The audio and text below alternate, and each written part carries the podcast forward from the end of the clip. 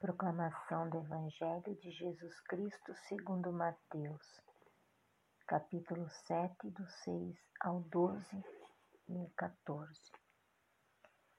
Naquele tempo, disse Jesus aos seus discípulos: Não deis aos cães as coisas santas, nem atireis vossas pérolas aos porcos, para que eles não as pisem com os pés e voltando-se contra vós, vos despedacem. Tudo quanto quereis que os outros vos façam, fazei também a eles. Nisto consiste a lei e os profetas.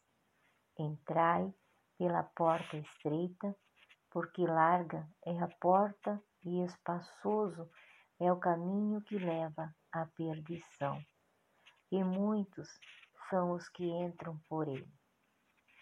Como é estreita a porta e apertado o caminho que leva à vida, e são poucos os que o encontram.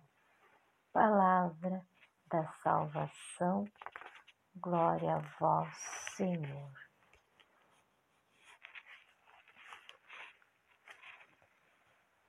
Eu sou a luz do mundo Aquele que me segue não caminha entre as trevas, mas terá a luz da vida. Três aspectos da vida cristã: a prudência, isto é, o necessário discernimento na dispensação das coisas santas. Vale dizer a palavra de Deus que exige ser acolhida por um coração disponível.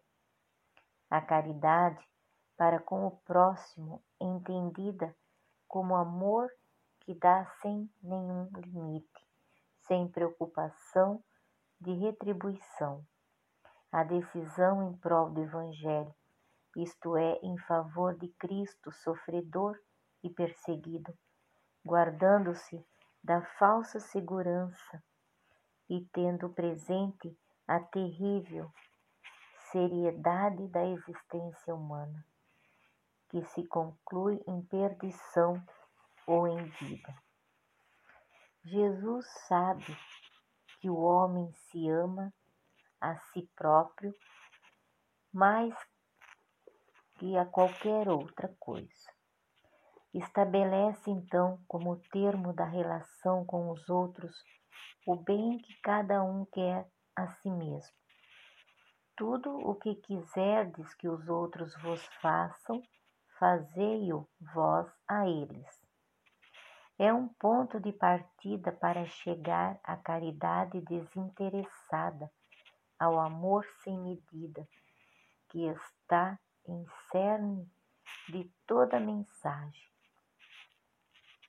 É esta uma porta estreita, pela qual entrarão todos aqueles que conseguirem captar a fundo sua mensagem de amor.